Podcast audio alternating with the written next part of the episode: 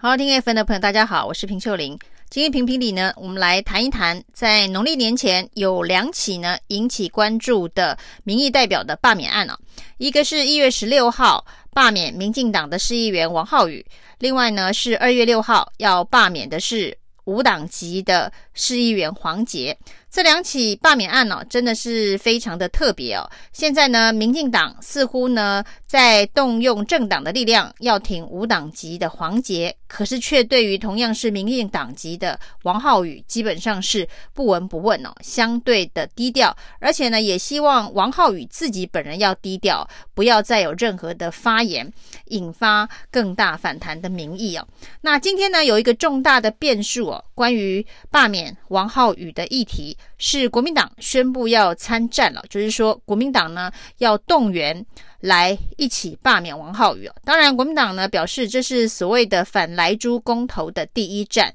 因为王浩宇之前呢对于莱猪开放的政策常常大发议论哦，而且呢都是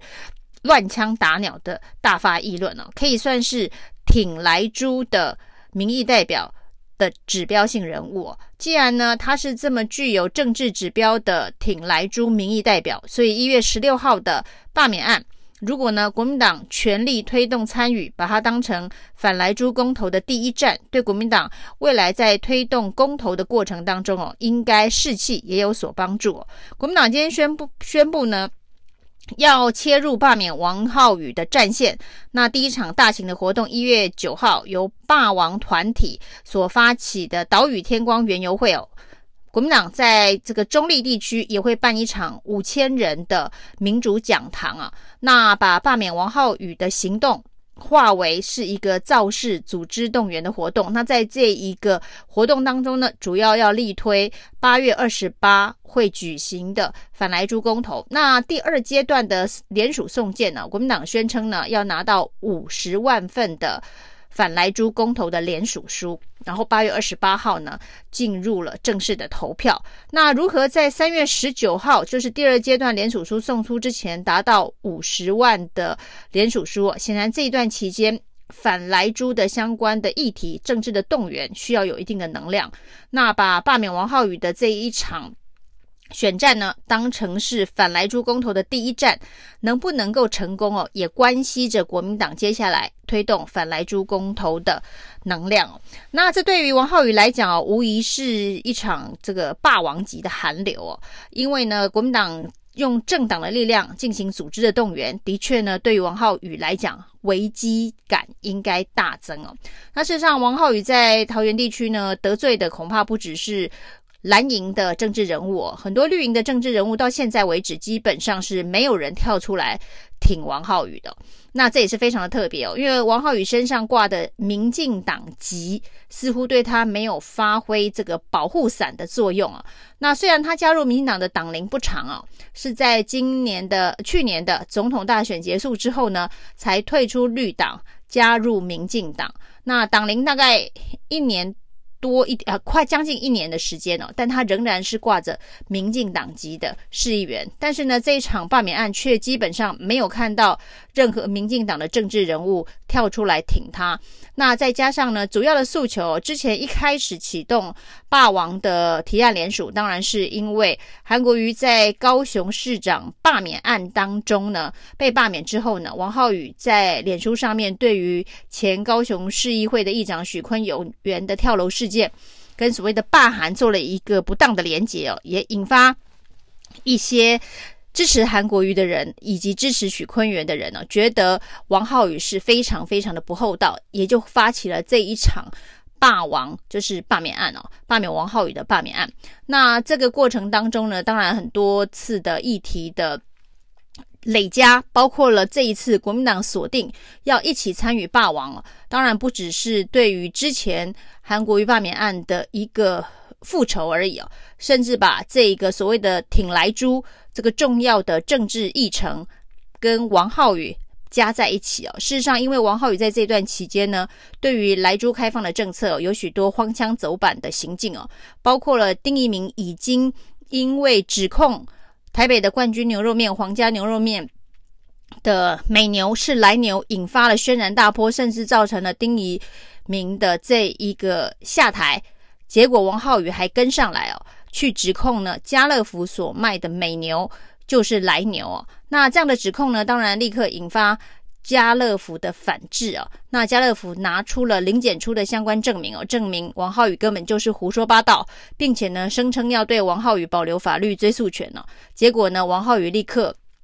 对于这件事情避而不谈呢、那接下来呢，王浩宇呢又剖了一块牛排的照片呢、啊。那说呢，现在呢坊间都有笑话、啊，说这块牛排是是不是含有赛德克巴莱啊？那赛德克巴莱当然是台湾原住民族里头的一个族群呢、那王浩宇这个说法呢，对于原住民来讲是严重的歧视，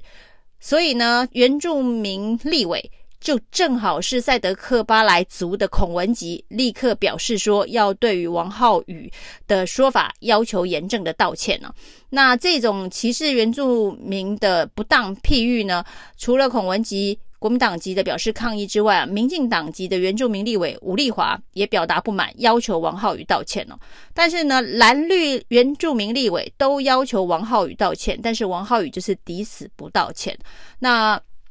这只是王浩宇的争议的其中一小部分而已。那包括呢，王浩宇呢，成天去这个盯盯着柯文哲。那对于柯文哲所发动的一些攻击，所以民众党的基本群众对于王浩宇应该也是非常不满了。那另外呢，就是王浩宇曾经污指时代力量的党工那吸毒，经过法院认证之后呢，只。确认王浩宇是胡乱指控。本来王浩宇说，如果这个指控是乌龙的话，他要退出政坛。那到目前为止，他也没有实现退出政坛的承诺。所以呢，王浩宇当他这一个造谣之后，他不道歉了；当他歧视原住民之后呢，他也不道歉了；当他污指别人吸毒之后，说要退出政坛，他也不退出政坛了。那这样子的一个政治人物，非常非常低的标准道德底线。会不会在这次罢免案中纷纷成为罢免成功他的柴火？无论如何呢，对于王浩宇来讲啊，这一次不管是国民党、民众党、时代力量，甚至呢部分的民进党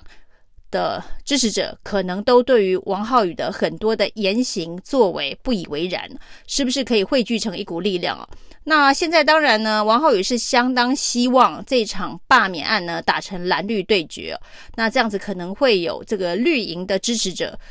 出来挺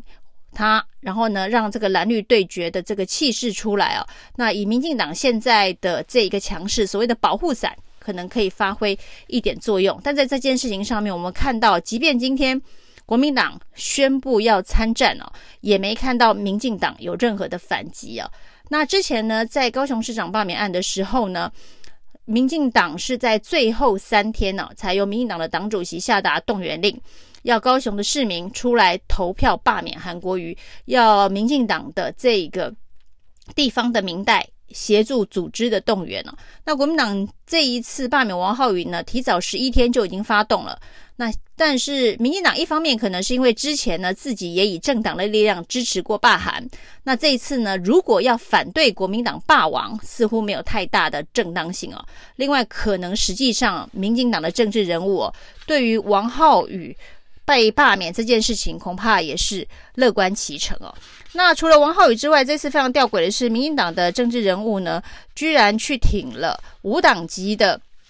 高雄市议员黄捷哦，您挺。无党籍却不挺民进党的王浩宇，这的确是非常奇特哦。那这一场罢免王浩宇的行动哦，如果真的成功了，对于国民党来讲呢，他的反来猪公投的第一战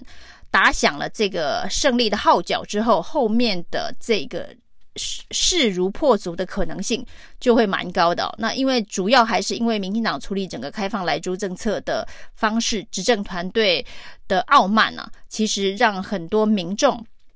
实在是呃非常的愤怒，那包括了现在开始一些乱象出现了。莱猪虽然还没有来，大家对于呢这个所谓的猪肉标示产地、进口猪肉跟国产猪肉的一个区隔，然后呢这个排斥所有的进口猪肉的这样子的一个消费习惯哦，也导致不管是便当店。使用台猪涨十块哦，或是现在呢有火锅店呢说你可以选择进口猪，也可以选择台猪，但是如果要选择台猪的话，要加三十块哦。那最新的当然包括了一些小吃，使用台猪的小吃啊、霸丸啊等等，也开始在。